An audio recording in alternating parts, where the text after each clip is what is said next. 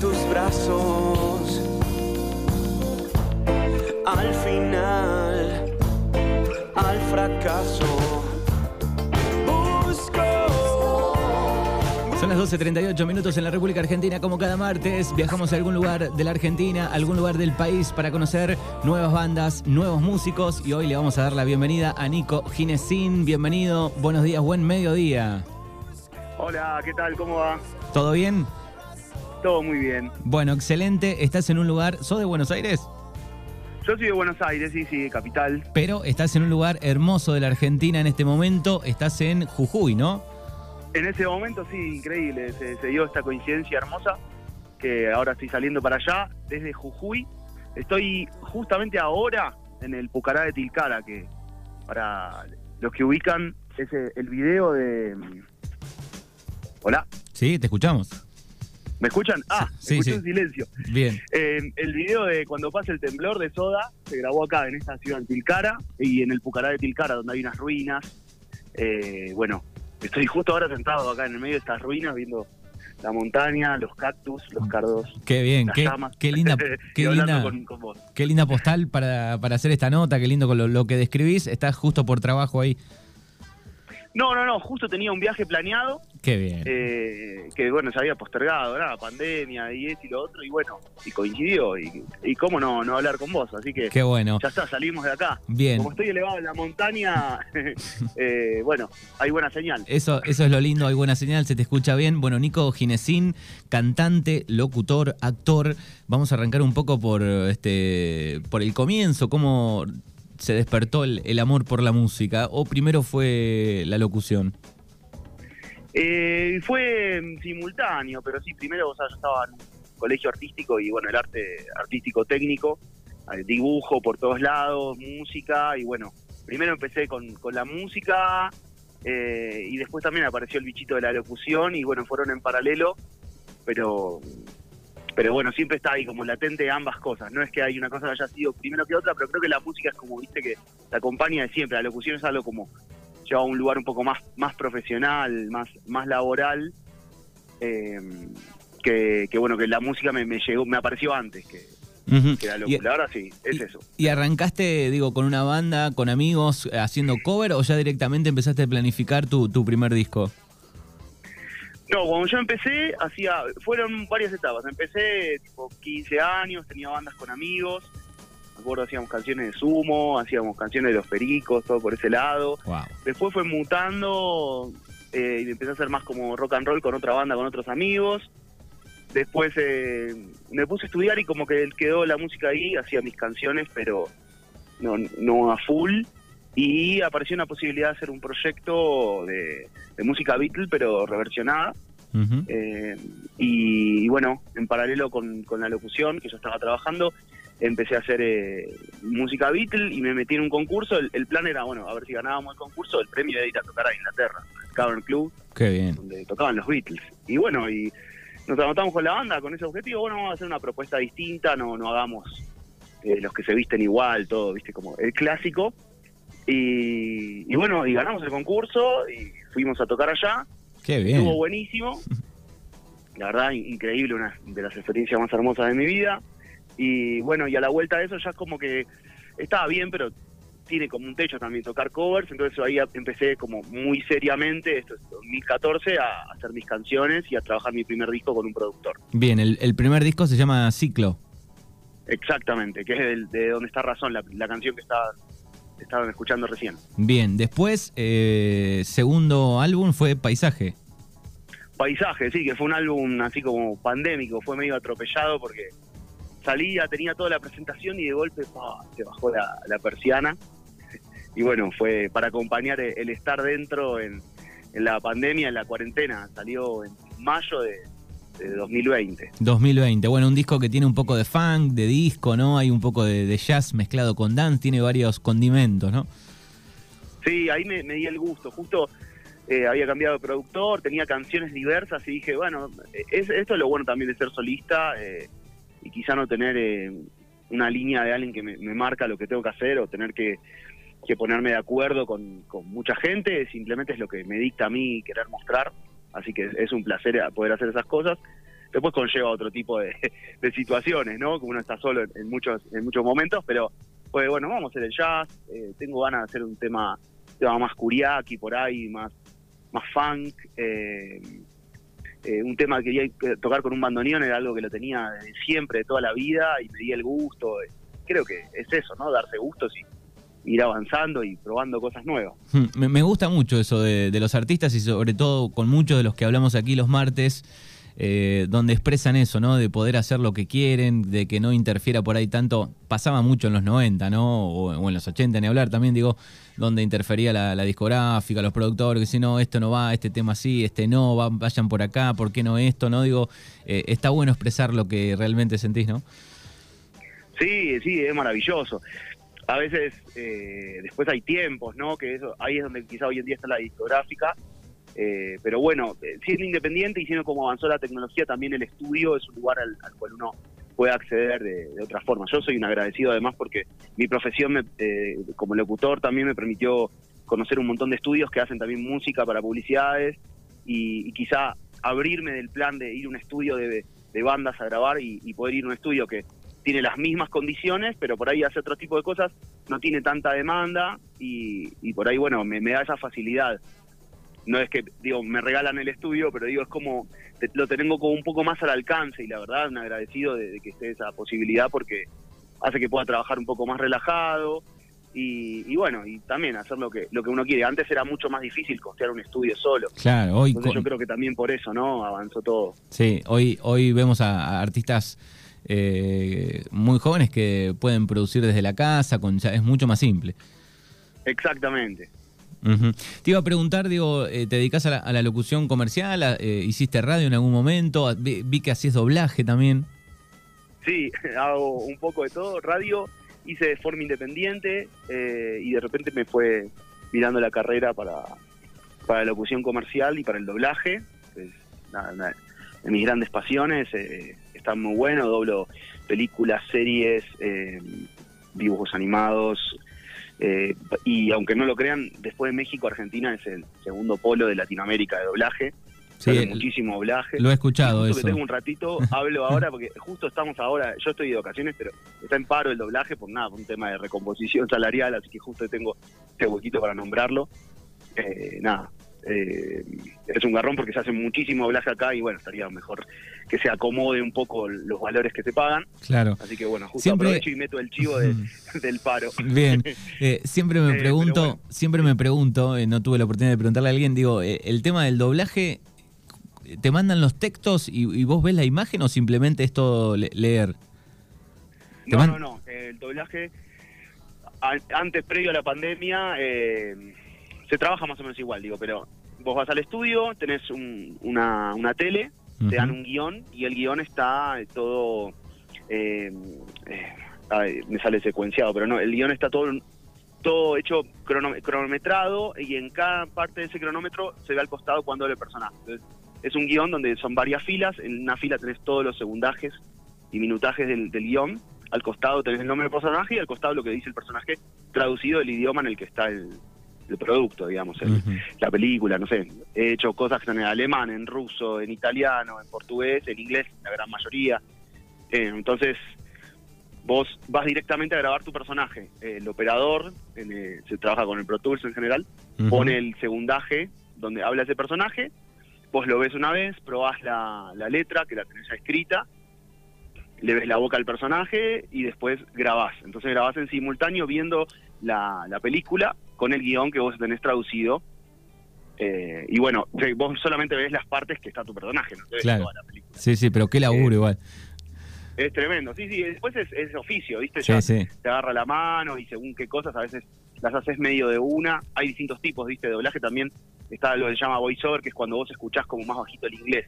Es como un poco más laxo, que no tenés que estar eh, de, estando siendo perfecto al, al personaje que habla, o en general son los realities, o al, eh, bueno, al, al que forme parte, del conductor eh, o al participante. Em, lo otro se llama lip sync, que es que vos tenés que seguir los labios Claro. eh, y bueno, y hablas exactamente en el mismo tiempo que habla la, el personaje que está en, en el producto. Bien, ¿y a, y a los dibujitos, a dibujos también le, le, le pones vos? Sí, sí, hago varios dibujitos. Eh, Disney graba muchísimas cosas acá y tengo varios personajes. Nada. Dibujito es la panacea, es lo que todos quieren hacer, pero yo hago doblaje desde 2009 y bueno, hasta que aparecieron los dibujitos uno hace un montón de otras cosas, porque Claro. también requiere poder hacer bien lo, lo más básico para después jugar, después... Me- imagino que, que debe estar un poco divertido eso y por ahí este, una nueva temporada, imagino, de alguna serie animada, tener que recordar esa voz, ¿no? Hacerla igual, buscarle la vuelta. Sí, es, es algo loco porque es como que se, se vuelve parte tuyo, es como que tenés una mochila de, con los personajes y en el momento tenés que, tenés que, o sea, es como que está ahí, quedó, ya una vez que está y vos en general te basás un poco en lo que está hecho originalmente, no en el, ¿cómo se llama? En el original, en lo que viene, digamos. Está en inglés, yo por ejemplo hago en un dibujito que es para chicos, que se llama Tots, eh, hago una gaviota que es francesa. Y en inglés el personaje habla un inglés afrancesado. Claro. Entonces yo tengo que hablar un español neutro, pero con el, el acento francés así, muy bien. Y bueno, nada, increíble. Y además canta, entonces es espectacular porque, bueno, yo siendo cantante es como otra beta más y, y bueno, él, es lo, lo- lo típico de las películas de Disney, la serie de Disney, que el personaje hay un momento que canta, que cuenta lo que le está pasando. Y bueno, y la herramienta de, ser músico y, Claro, y de ahí- poder cantar, es maravilloso. Ahí estaba pensando eso, que importante eh, saber cantar o, o ser apasionado de eso, porque después el locutor, claro, en algún personaje tiene que cantar un poco y es como que van de la mano las cosas ahí. Tal cual, tal cual. De hecho, a veces es condicionante y hay muchos personajes que la voz la hace un actor, pero el actor no, no puede cantar porque es un requerimiento, es muy difícil cantar, eh, porque te, vos tenés que hacerlo más o menos en un tiempo prudencial, no podés estar una jornada como cuando vos vas a grabar unas voces por ahí de un disco, no, no tenés esa posibilidad, lo tenés que hacer y las notas son exactas porque hay todo un tema de derechos, tenés que ca- cantar la nota exacta que se cantó, que está escrita en una partitura y un director de canciones, nada, es, es un flor de laburo, que antes hacía en un estudio, que eso te quería contar, y ahora, gracias a la tecnología, eh, En y casa. bueno, un poco gracias a la pandemia, se vio que se puede hacer eh, a distancia.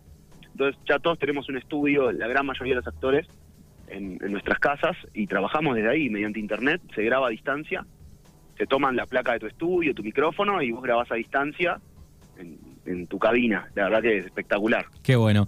Bueno, estamos charlando con Nico, con Nico Ginesín, eh, cantante, eh, aquí en, en Mañanas Urbanas, en este fogón. Está presentando un nuevo single eh, por estos días, se llama Historias y fue grabada por este Lucas Martí, que es hermano de Manuel Jorviler, ¿no? Exactamente. Es un artista espectacular. Si pueden seguir también la obra de él, es, es muy, muy bueno lo que hace. Está hace muchísimo tiempo y, bueno, tiene así como una visión que, que a mí me modificó muchísimo la, la hora de encarar mis canciones. Eh, ya hice dos singles más con él antes.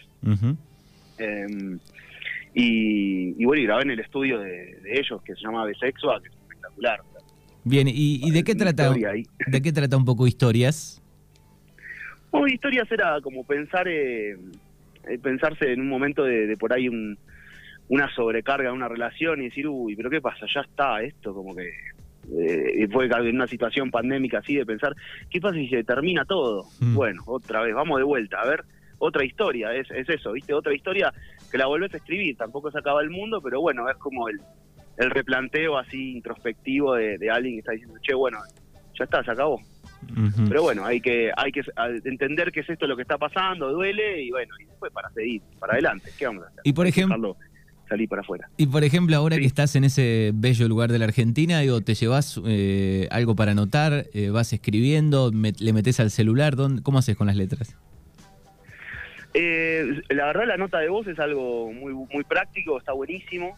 Eh, tengo también para anotar, pero eso yo no lo suelo forzar. Es como que hay momentos donde de repente tenés como una ebullición y sale. Y si estuviste en el lugar, quizás no pasa en este momento, pero te pasa, no sé, acá en 20 días, en un mes, y volvés a este lugar y, y está ahí. Digo, eh, no es que tengo así como un, un sistema metódico, pero sí tengo para anotar por las dudas. Todo eso lo tengo siempre por las dudas. Y sí, el, el celu es lo más lo más rápido, pero bueno, la- el papel también eh, tengo ahí como un, un anotadorcito. Bien, Pero y- sí, súper inspirador. Y también se dio acá que la gente, yo no, no- la verdad no, no juno mucho el folclore de tocarlo, porque tiene un toque, tiene, tiene toda una, una forma de encararlo y hacerlo que, que tenés que saber. pero bueno, me tocó ir a Peñas y, y bueno, alguien se quiere subir y, y he cantado, canté ayer en, en Tilcara, toqué una canción. Claro, vimos ahí en, las historias, en las historias de Instagram, ¿no? Sí, increíble.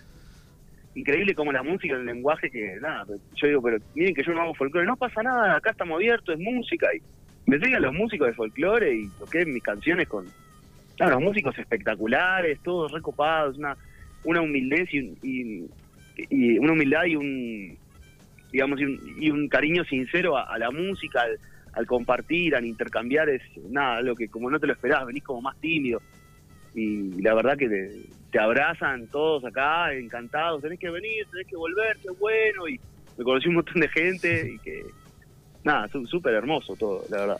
Bueno, ¿y algún eh, proyecto importante, digo, de acá a fin de año? Digo, ¿te haces un tiempito para tocar con amigos por ahí o, o tocar solo? Digo, ¿hay algún huequito para eso? Estoy, estoy planeando una fecha así grande, tengo, tengo unos singles próximos a salir, van a ir saliendo a, a lo largo de este año, eh, porque estuve sacando discos y hoy en día siento que es más el single, como ir sacando a uno y, y ponerles importancia, a ver qué sucede, quiero hacer la prueba, como con todo. Y así que va a salir un single más y que sa- y quizá la salida del tercero iba a salir un show con todo. Estoy terminando de, de organizar eso pero sí tengo tengo prontos a salir otros singles con video y, y bueno muy contento. La verdad con, con Lucas también nos trabajé con él eh, trabajamos muy bien eh, la primera vez también que trabajé sin banda o sea con, él y, y, y grabamos todo entre los dos que bueno es es otra aventura viste distinto está bueno probar probar caminos nuevos, Qué a ver bueno. si hay otros resultados, ¿no? Qué bueno. Bueno, es Nico Ginesín quien está aquí en Mañanas Urbanas en El Fogón. Lo pueden seguir a través de sus plataformas, lo pueden seguir en Instagram, es Nico Ginesín. Eh, en Spotify, en YouTube pueden chequear los videos, las canciones, ahí lo pueden conocer. Eh, gracias eh, por estos minutos que te tomaste. Por favor, gracias a vos, Manu, un abrazo acá desde, desde el norte argentino. Y bueno, estamos en contacto. Ojalá también pueda ir para allá a visitarlos. Yo Dale. pendiente. Una vez casi voy y se me último momento la fecha, pero tiene que volver a suceder. Bueno, está bien.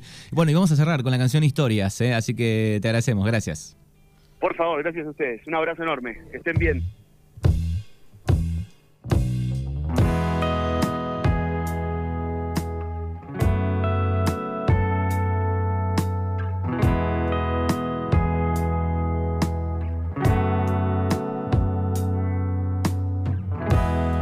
Otra vez.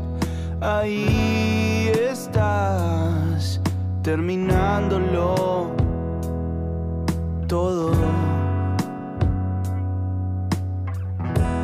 Ya lo ves, no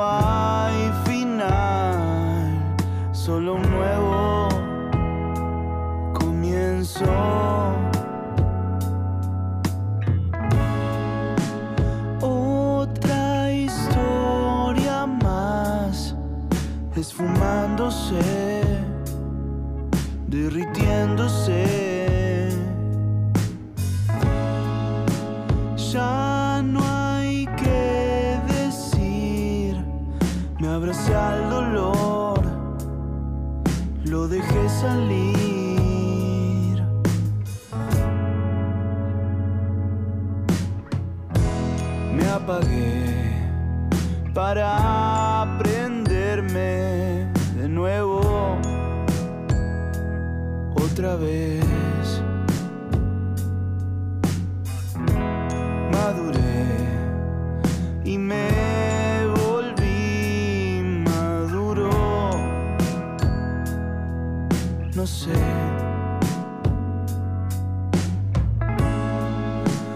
Otra historia más, esfumándose, derritiéndose.